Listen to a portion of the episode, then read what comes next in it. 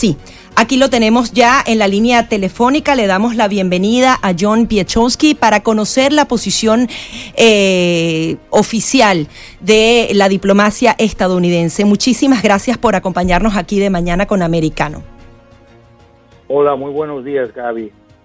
Buenos días. Quería en principio analizar junto a usted todo este tema de Ucrania. Ya veíamos que el Pentágono aseguraba que sería un conflicto bastante largo y nos llama la atención que Rusia ha alardeado a lo largo de su historia su poderío militar, pero al parecer esta invasión ha demostrado que estaría lejos de ser esa potencia. ¿Qué ha pasado? ¿Qué, qué ven ustedes en ese retroceso? Las tácticas de guerra de Vladimir Putin fallaron porque usan, no sé, tanques del siglo pasado que son eh, neutralizados con eh, pequeños drones. ¿Cómo ve la diplomacia estadounidense la estrategia bélica de Moscú?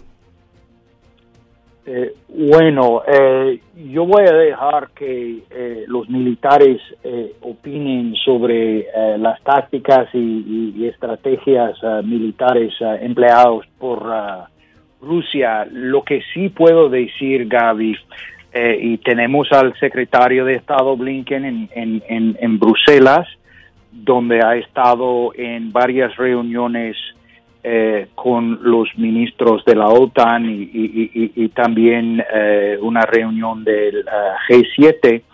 Y, es que vamos a seguir apoyando y respaldando al gobierno ucraniano y a los ucranianos en su defensa de, de su país a la vez que vamos a aumentar eh, la presión y los costos económicos a, Rusia.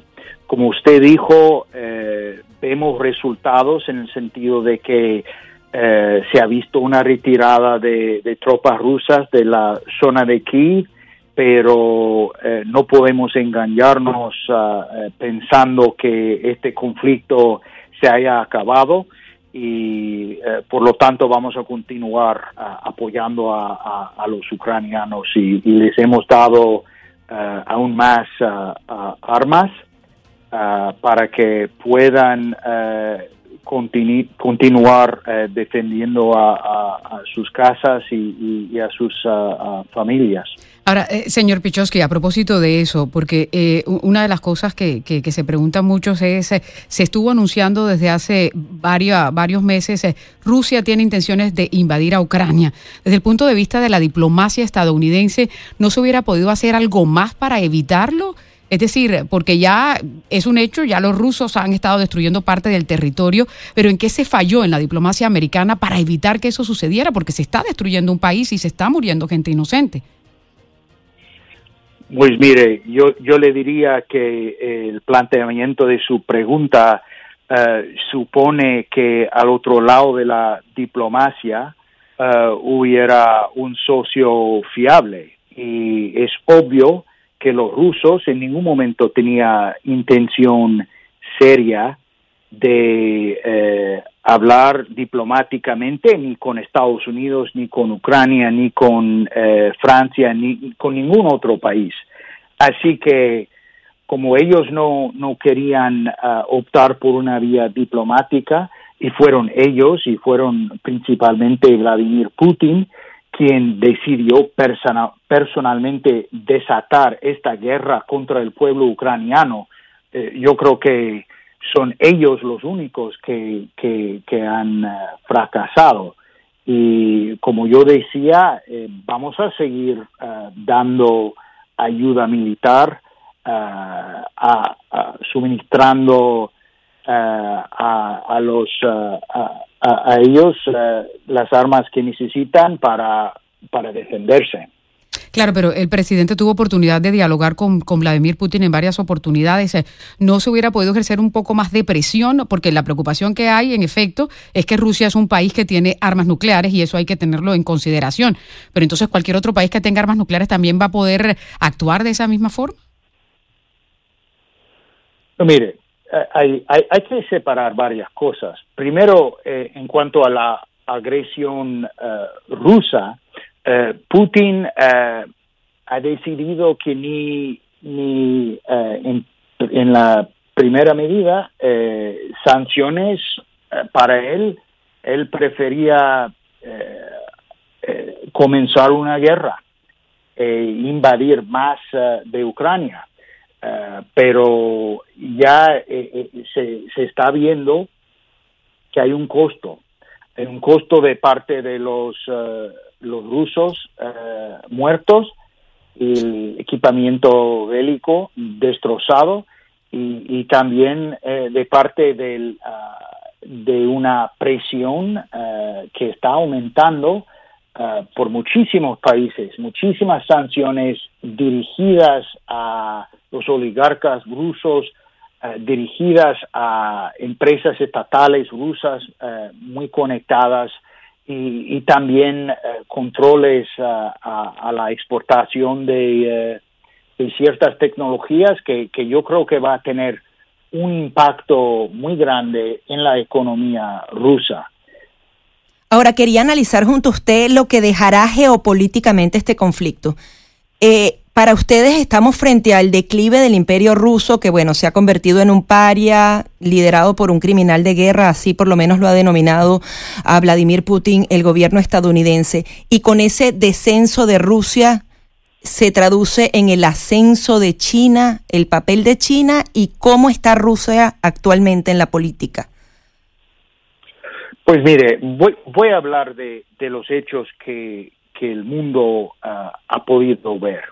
Eh, en cuanto a, Rusia, claro que vemos eh, esta agresión eh, contra Ucrania, pero también vemos bastantes atrocidades, civiles asesinados a propósito, la destrucción de muchísimas residencias y tiene que haber eh, rendimiento de, rendición de cuentas.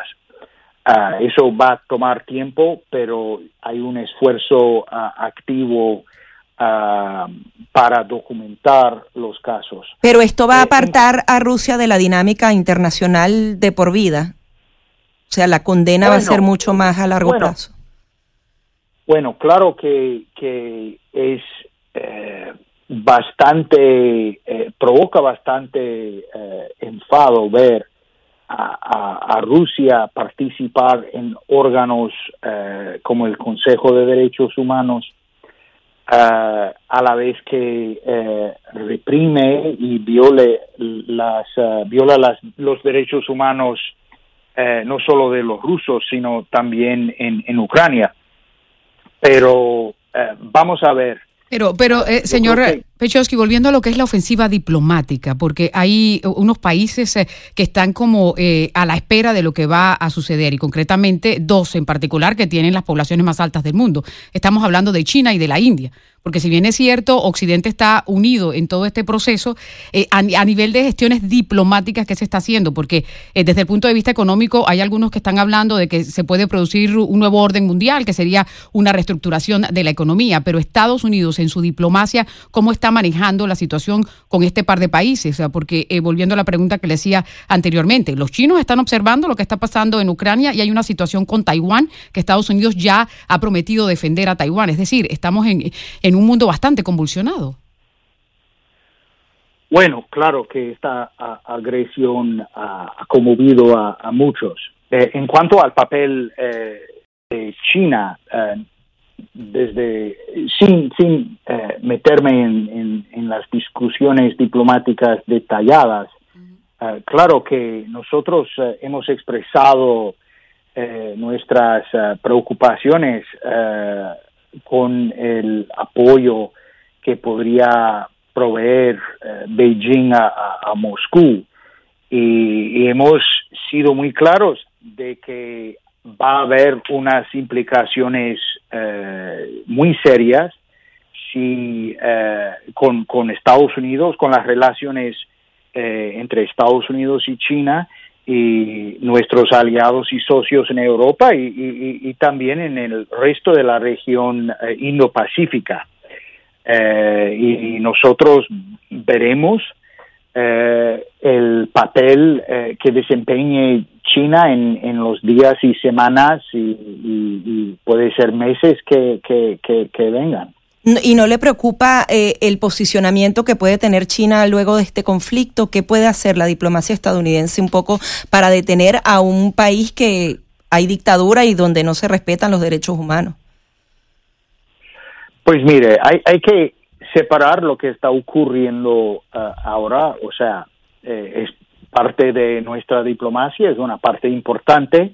Eh, vamos a continuar uh, con uh, relaciones diplomáticas con China, también con relaciones comerciales, pero yo creo que por eso es tan importante ver eh, y, hablar con ellos eh, sobre el, papel que ellos eh, pueden ejercer. Yo creo que una China que ejerza un papel más productivo y, que, ayude a que haya una resolución diplomática del, conflicto, que, acabe con la guerra de, Putin, yo creo que eso sería mejor. Eh, pero, no dificulta, eh, eh, señor Pichowski no dificulta cuando están eh, eh, hablando con, con, Putin y le están diciendo que es un criminal de guerra, a pesar de que así sea, eh, porque indudablemente muchos expertos, y me imagino que ustedes en la diplomacia también lo piensan así, este conflicto se tiene que resolver de una vía diplomática, o de lo contrario van a terminar destruyendo Ucrania totalmente, porque parece que Vladimir Putin no, quiere parar. la OTAN, el secretario de la OTAN, ha indicado que esta es una guerra que va para largo. me imagino que se estarán haciendo gestiones diplomáticas tras bambalinas. En, Turquía se estaba llevando a cabo un diálogo, pero no ha resultado. Es decir, hay como que eh, un frente que se está haciendo, pero por detrás está, se estará tratando de lograr algo. Pero ¿cuáles son esas herramientas de negociación que se pueden utilizar? Pues mire, yo creo que los los, los eh, eh, ucranios han, han mostrado una una un deseo de hablar con eh, Rusia por vías diplomáticas. Eh, parece hasta este momento que eh, los rusos no, no toman estas conversaciones diplomáticas en serio.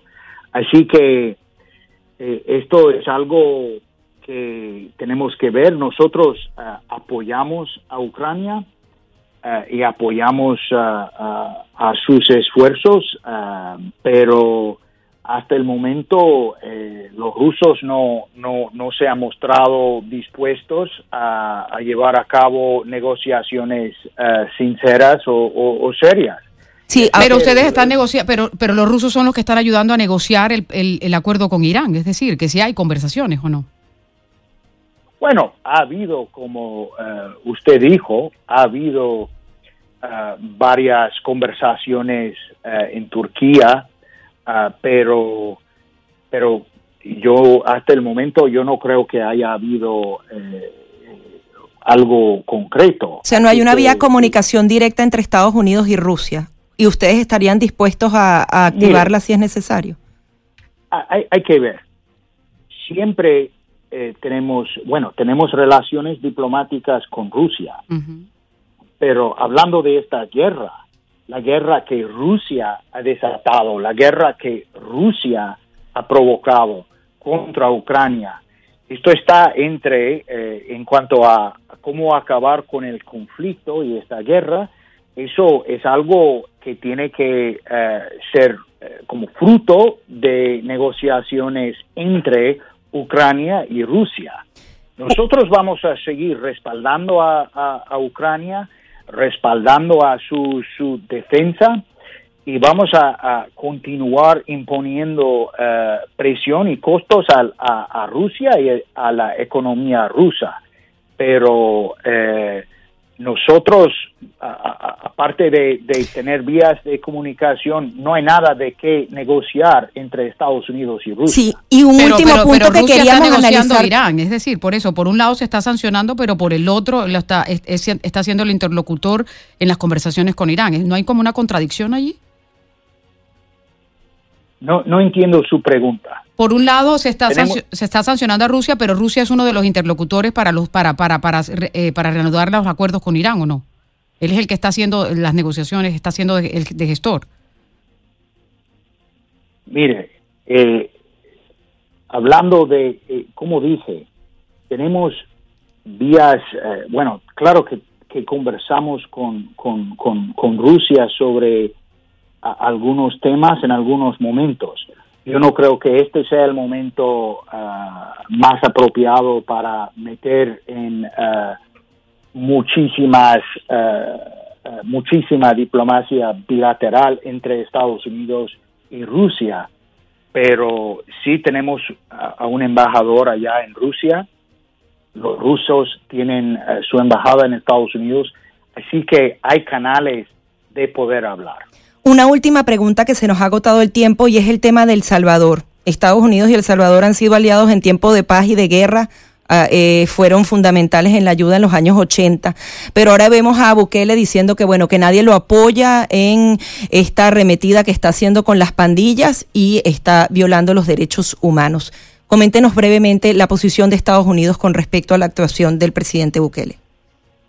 Pues mire, yo creo que a lo largo de la región eh, los países que enfrentan, y, todos enfrentamos a criminalidad, delincuencia, tenemos que llevar a cabo eh, estas eh, luchas, digamos, fortaleciendo el Estado de Derecho, respetando a los derechos humanos.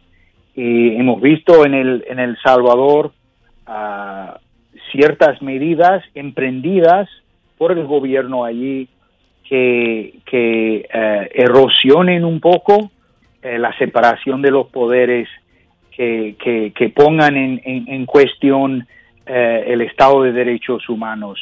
Y, ¿Podrían ser sancionadas autoridades del Salvador si esta situación continúa? Mire, hemos sancionado a oficiales en varios países por motivos de corrupción, por violación de derechos humanos. Es una herramienta que tenemos. Ah, nosotros queremos tener una relación ah, ah, productiva con El Salvador. Tenemos tantos lazos y vínculos entre nuestros países y nuestros pueblos, pero eh, tenemos eh, que ver que, que haya eh, buena voluntad de trabajar de una manera que respete la democracia y la institucionalidad democrática en el país y los derechos humanos de los, uh, de los salvadoreños. Muchísimas gracias por uh, sus impresiones con respecto a puntos tan importantes. Gracias a ustedes. Eran las declaraciones de John Piechowski, quien es actual asesor del Departamento de Estado, dando la posición oficial de la diplomacia estadounidense con respecto al tema del Salvador y de Ucrania. Él también fue subsecretario de Estado para Asuntos del Hemisferio Occidental. Vamos a hacer una pequeña pausa y enseguida venimos con mucho más.